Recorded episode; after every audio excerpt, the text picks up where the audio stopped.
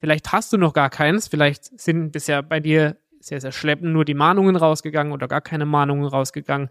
Vielleicht hattest du auch kaum Forderungsausfälle, was natürlich dann wiederum bedeutet, dass du bisher noch nicht davon betroffen warst und trotzdem jetzt Maßnahmen ergreifen solltest, damit das Ganze bei dir läuft und eben du hier die Auswirkungen schon vorher abfangen kannst. Hi und Servus zum Finanzen auf Autopilot Podcast. Der Podcast, in dem du lernst, deine finanzielle Situation zu verstehen, um gleichzeitig Zeit und mentale Freiheit als Unternehmer zu gewinnen. Mein Name ist Mathieu Schuler und als Outside CFO helfen wir Agenturen und Online-Experten dabei, finanzielle Kontrolle und Transparenz zu erlangen. Schön, dass du zu dieser Podcast-Folge wieder dabei bist. Ich freue mich riesig, also lass uns direkt loslegen wie du Zahlungsausfälle vermeiden kannst. Darum geht es in dieser Folge und ich möchte dir heute damit einmal vorstellen, wie so ein super perfektes Forderungsmanagement aufgebaut sein kann und warum das so entscheidend ist für dich, damit Zahlungen künftig nicht mehr ausfallen oder nicht mehr gefährdet sind auszufallen.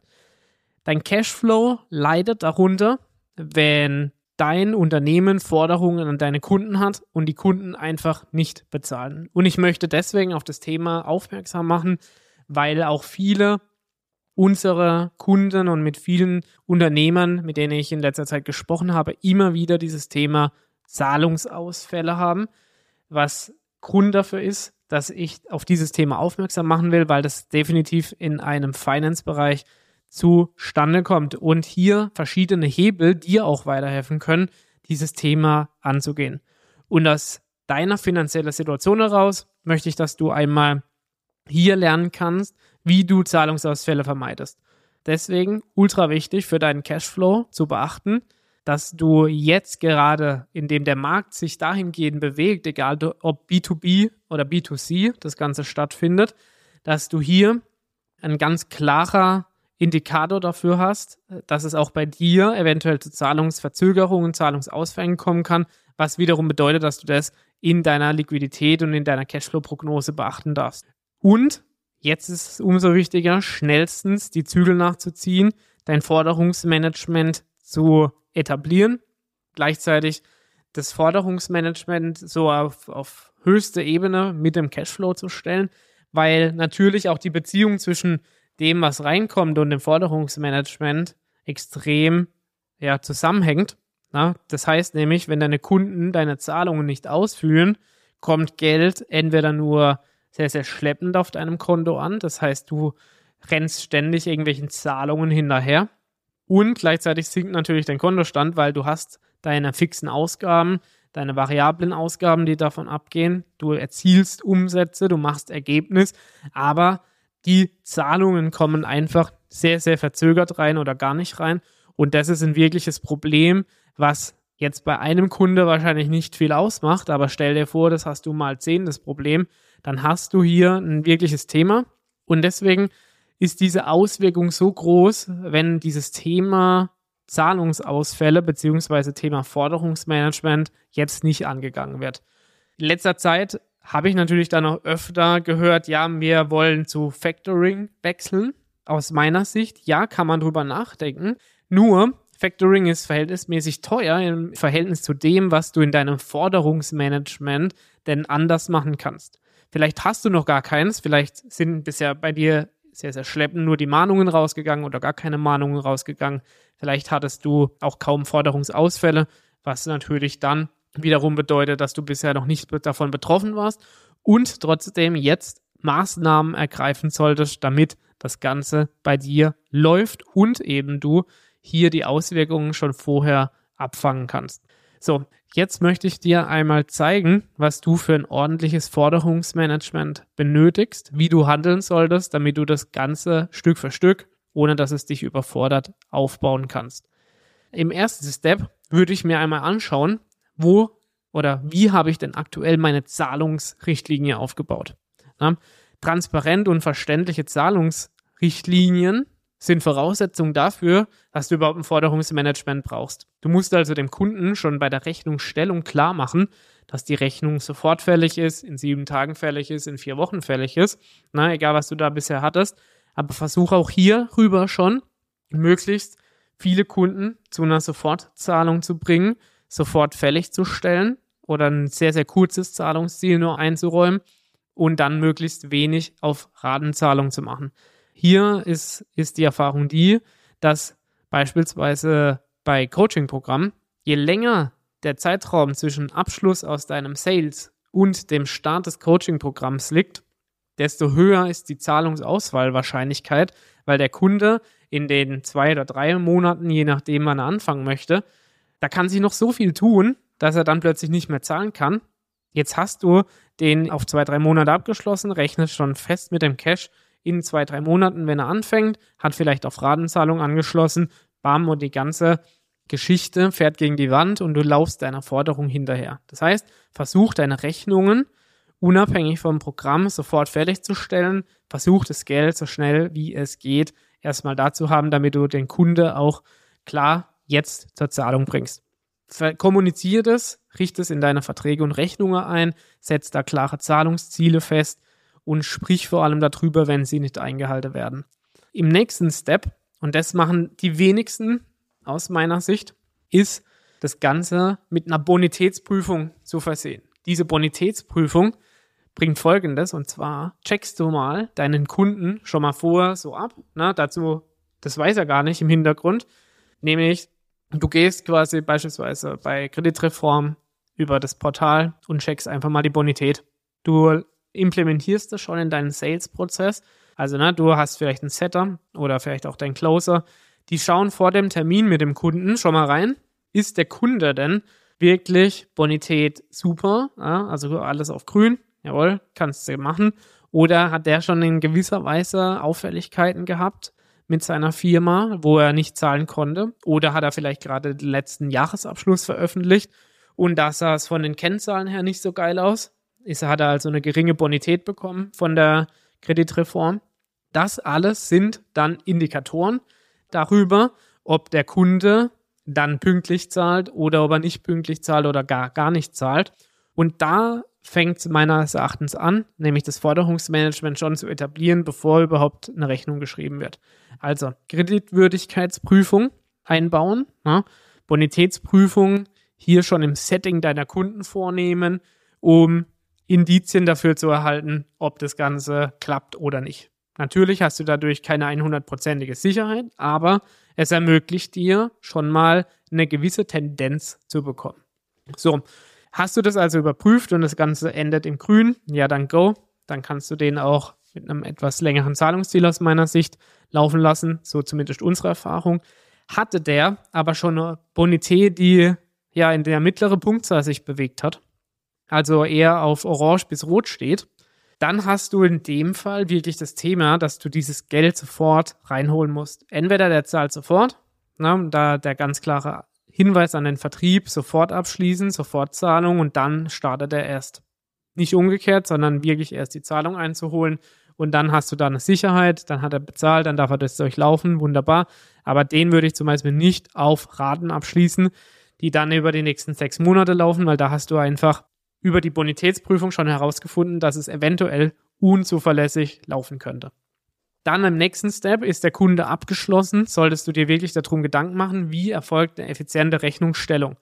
Zahlungsanbieter, wie sie am Markt momentan draußen sind, ermöglichen dir das. Sales bucht das Ganze ein, Rechnung wird erstellt, Rechnung wird rausgeschickt. Dann ist das Ganze dort, sofortige Rechnungsstellung mit dem Hinweis der Zahlung und dann läuft das Ganze. Achte darauf, dass hier wirklich das Ganze effizient läuft du deine Rechnungen nicht noch manuell erstellen musst, sondern der Kunde wirklich ein paar Minuten nachdem er gebucht hat, dann auch die Rechnung hat.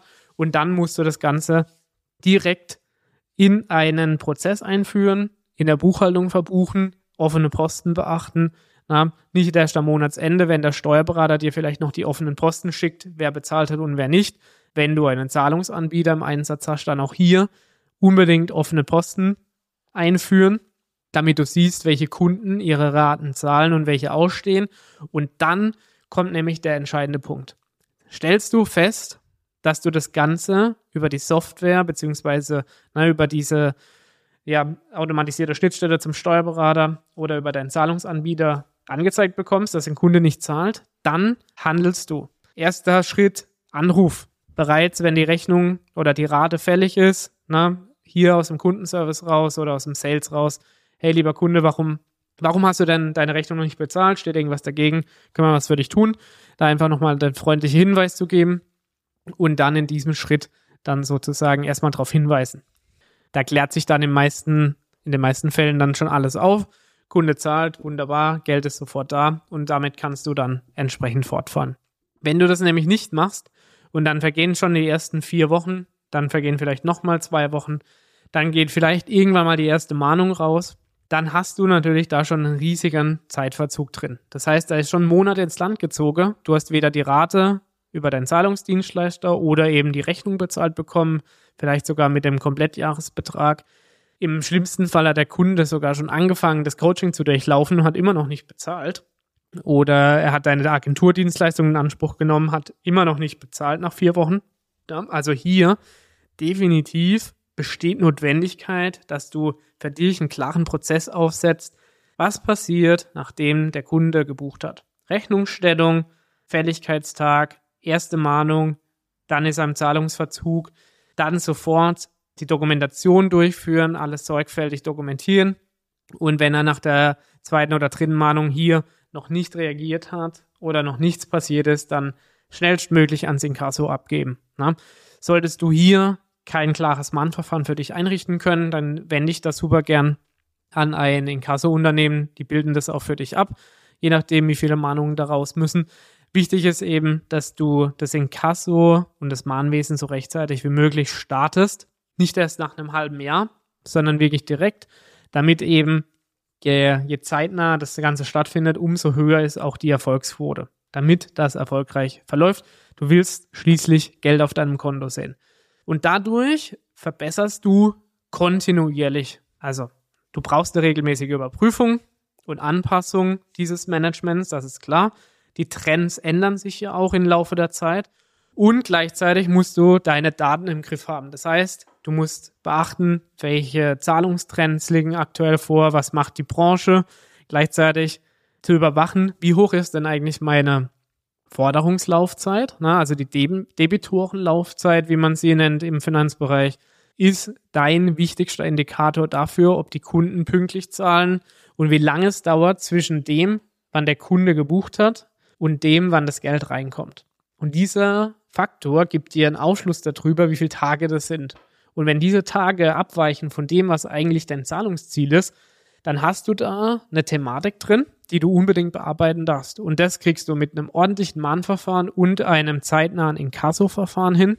Und da würde ich dir raten, das einmal ordentlich aufzusetzen, die richtigen Überwachungsposten für dich einzuführen die Daten auszuwerten, anzupassen und dann Rückschlüsse zu ziehen. Und dann ist auch so, ne, wie gesagt, je zeitnah Mahnungen erfolgen, ein Anruf erfolgt, Inkasso erfolgt, desto höher ist die Zahlungswahrscheinlichkeit, desto höher ist die Wahrscheinlichkeit, dass das Ganze aufgeklärt wird. Und damit hast du eben die größte Erfolgschance in Inkasso das Ganze durchzubringen. Setz also diese Themen sofort um. Liquidität ist so wichtig für dein Unternehmen, nicht nur jetzt, war schon immer, aber ich möchte dich einfach dazu ermutigen, dieses Thema anzugehen. Wenn du dabei Hilfe brauchst, melde dich super gern bei mir, buch dir einen Termin, na, um große Zahlungsausfälle zu vermeiden, dich deine Liquidität kosten, am Schluss vielleicht sogar dich in Engpässe bringen, wenn Kunden nicht zahlen. Um das zu vermeiden, kümmere dich wirklich um dein Mahnwesen und Forderungsmanagement die zentrale Größe, um wirklich liquide zu bleiben, ist ja letztendlich der Zahlungseingang von deinen Kunden und den musst du über dieses Thema im Griff haben. Und wenn du diese Thematiken dann im Griff hast und das Geld pünktlich kommt, dann ist es auch sinnvoll, je nachdem, in welcher Situation du, du dich befindest, da muss man auch immer prüfen, ob das Sinn macht. Dann kannst du natürlich auch über ein Factoring nachdenken, aber zuerst würde ich ein ordentliches Forderungsmanagement aufsetzen weil wenn der Kunde später im Factoring schlecht bewertet wird, wird dich das entweder richtig viel kosten oder er wird gar nicht beim Factoring angenommen. Von dem her ist natürlich auch das Thema dann hier wieder präsent und es kostet dich halt noch mehr Zeit am Ende. Und deswegen na, haben wir ein ordentliches Forderungsmanagement an erster Stelle. Dann dadurch steigerst du deinen monatlichen Cashflow. Die Ausfallrate wird weniger. Und wenn du dazu mehr Infos willst, dann buch dir doch super gerne ein Erstgespräch bei mir. Dann schauen wir uns an, wie deine Praxis aktuell aussieht und welchen Prozess wir auch bei dir aufsetzen könnten, damit das Ganze in deinem Tagesgeschäft mit einhergeht. Vielen Dank, dass du zugehört hast. Wenn du Fragen zum Forderungsmanagement hast, kannst du mir auch super gerne darauf reagieren auf die Folge und abonniere super gerne meinen Kanal. Dann bleibst du dran, steh dich informiert über die neuesten Finanzthemen, die uns beschäftigen und damit auch dich. Gebt dir da immer super gerne Infos weiter. Wir hören uns beim nächsten Mal. Bis dahin.